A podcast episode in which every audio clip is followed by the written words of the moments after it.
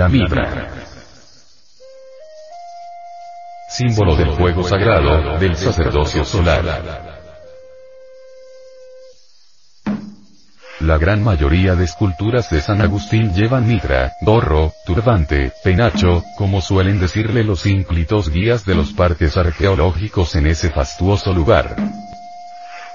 La mitra también la encontramos de manera exuberante en los monumentos de los diferentes sitios arqueológicos de Indoamérica, como México, Guatemala, Honduras, Perú, Bolivia. Lo mismo que en Asia, Europa, África, etcétera, etcétera.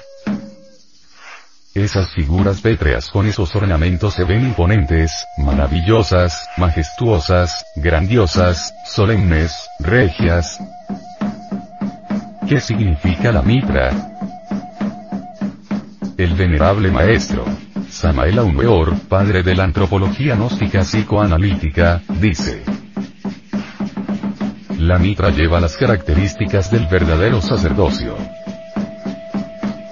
Si indagamos con tesón de clérigo aquí, allá y acullá, sobre el hondo significado de ser sacerdote en Indoamérica, encontramos en sus conocimientos secretos o psicológicos, que para hacerlo, en el sentido exacto del término, debía conocer y ejercitar los profundos misterios del sexo arcanos que se practicaron en estos centros culturales y espirituales. Lo importante es que dentro de tales misterios, el objetivo primordial era avivar el fuego sagrado del Espíritu de Dios que yace en potencia en la fuerza sexual. En nuestras indagaciones venimos a hallar que existe en las culturas tanto orientales como occidentales una misma idea. El advenimiento del fuego en el corazón de un hombre es el evento cósmico más extraordinario que se puede recibir, pues el fuego es quien transforma radicalmente la psiquis de todo ser humano, es el único que puede llevarnos a transmutar el plomo de la personalidad en el oro del espíritu. Al respecto, el venerable maestro, Samael Aumeor, dice, es útil recordar el caos de los antiguos. El fuego sagrado de Zoroastro el de los Parsis. El fuego de Hermes. El fuego de Hermes, de los antiguos germanos, no se confunda Hermes con Hermes. Recordemos el relámpago fulgurante de las Cibeles. La antorcha de Apolo. La llama del altar de Pan. El fuego inextinguible en el templo de la Acrópolis y en el de Vesta. La llama de fuego del yelmo de Plutón. Las lenguas de fuego de Pentecostés, el fuego sagrado del Sacratísimo Espíritu Santo. La zarza flamígera de Moisés. Idéntica al tunal ardiendo de la fundación de México. La columna de fuego del Éxodo. La lámpara inextinguible de Abraham. Y de tantos otros, y no está de más recordar que San Pablo nos dice, nuestro Dios es un fuego devorador. Hoy conocemos por nuestras investigaciones, que en las escuelas secretas, tanto de Oriente como en Indoamérica se enseñaban siempre silenciosamente los misterios sexuales. Los misterios sexuales instituyeron la síntesis de todas las religiones solares. En el amanecer de Indoamérica existieron poderosas civilizaciones como la Inca, los mayas, los aztecas, etc. Y excelsos misterios que tuvieron como origen la sexualidad trascendente y trascendental. Por eso vemos en sus cultos la mezcla de lo místico con lo sexual, lo erótico con lo religioso escondido en la práctica de la sexualidad trascendente y trascendental se halla en la unión del falo y del útero sin derramar siquiera una gota de ensenis. Lo importante consiste en conectarse sexualmente el varón y la mujer, y retirarse él de ella, y ella de él antes del espasmo o del orgasmo para evitar la pérdida de las secreciones sexuales. Esta es la misma clave que todavía utiliza la alquimia sexual para transmutar el agua, en semen o mercurio, en vino, fuego o azufre. Para tener una idea del conocimiento que tenían al respecto los escultores de San Agustín, encontramos que el primer milagro que realiza el gran Cabir Jesús de Nazaret, es transformar el agua en vino, y precisamente en una fiesta de bodas. Qué maravillosa enseñanza se guarda en esos sagrados versículos bíblicos. Así, de esta manera se llegaba al auténtico sacerdocio, del cual dice Pablo de Tarso en su epístola a los Hebreos, 5. 6, lo siguiente. Tú eres sacerdote eternamente, según el orden de Melquisedec. Tenemos, pues, que el sacerdocio del Cristo se basa en el orden de Melquisedec, nos dice el venerable maestro. Samael aún peor, pero descorrer la sabiduría de Melquisedec ante las atónitas miradas de millones de seres humanos para enseñarles los santos misterios del sexo, nos exponemos a que nos consideren malvados. Ese sacerdocio de Melquisedec es la sabiduría del Cristo. Es el misterio del sexo. La mitra en las esculturas, tanto de San Agustín como en toda Indoamérica, Occidente y Oriente del mundo, siempre ha representado a Logos. Y el hecho que algunas figuras la tengan, indica claramente el perfil de un gran sacerdote, pues no es posible concebir una criatura lunar, un muerto viviente, alguien que no tenga alma humana, con mitra.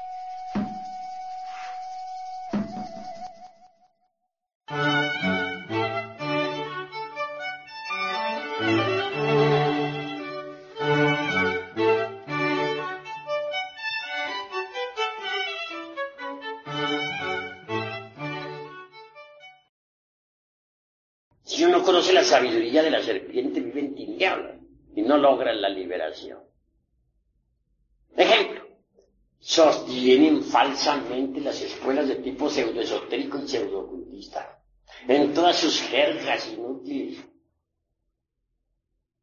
Que cuando el, el kundalini puede despertar en cualquier momento, que a través de la meditación o con las prácticas del pranayama, o por imposición de manos del gurú, etc. Pues cosa falsa, pero falsísima. Que Kundalini no despierta de esa manera. ¿Quiénes hablan así? Los que no han estudiado los tantras tibetanos.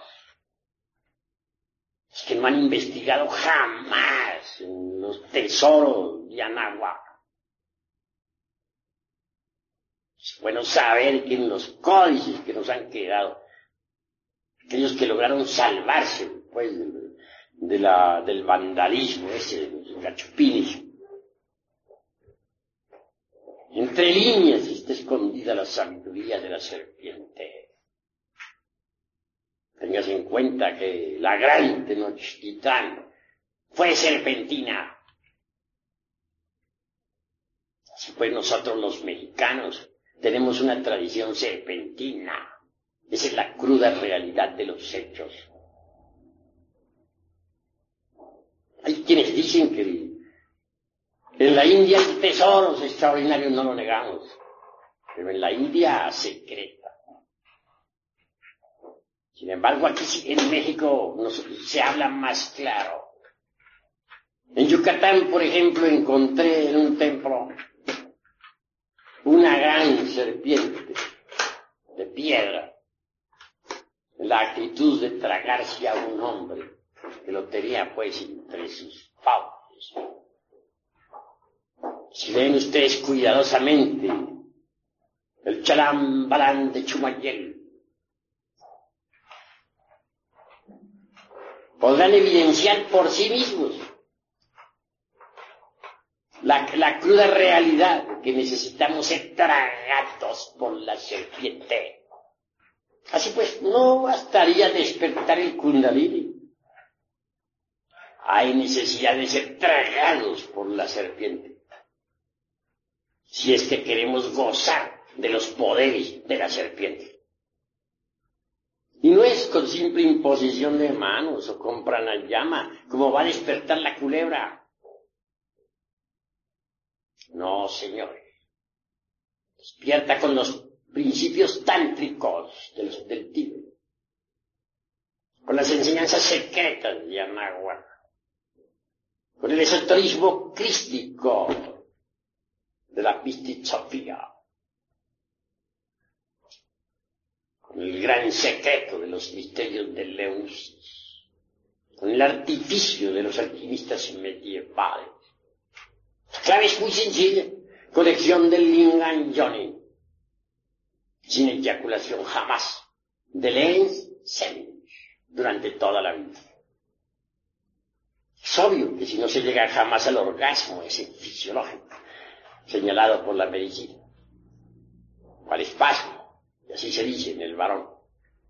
En otro sentido, si se evita derramar el vaso de Hermes Trismegisto, ese esperma sagrado, esas secreciones sexuales, se transmutan en energía. Y esa energía es el mercurio de los sabios.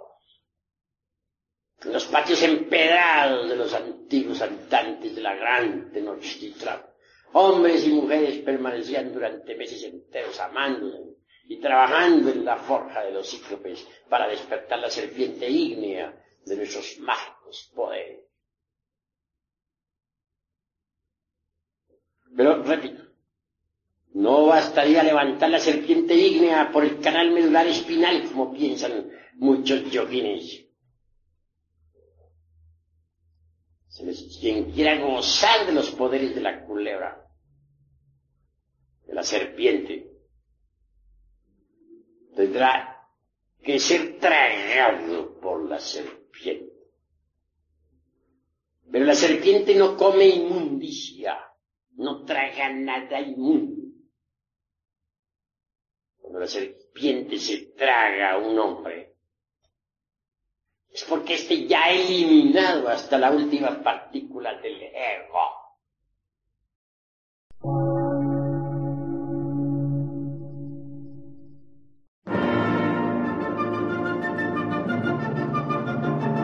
Emisora, gnóstica, transmundial por una nueva civilización y una nueva cultura, sobre la faz de la Tierra.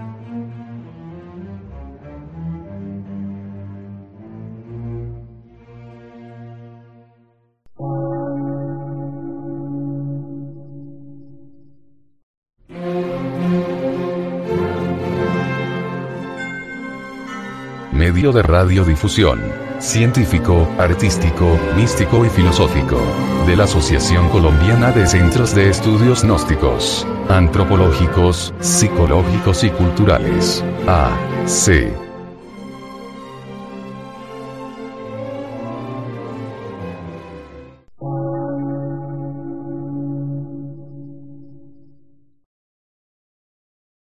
Lectura en movimiento. Difusión sin fronteras.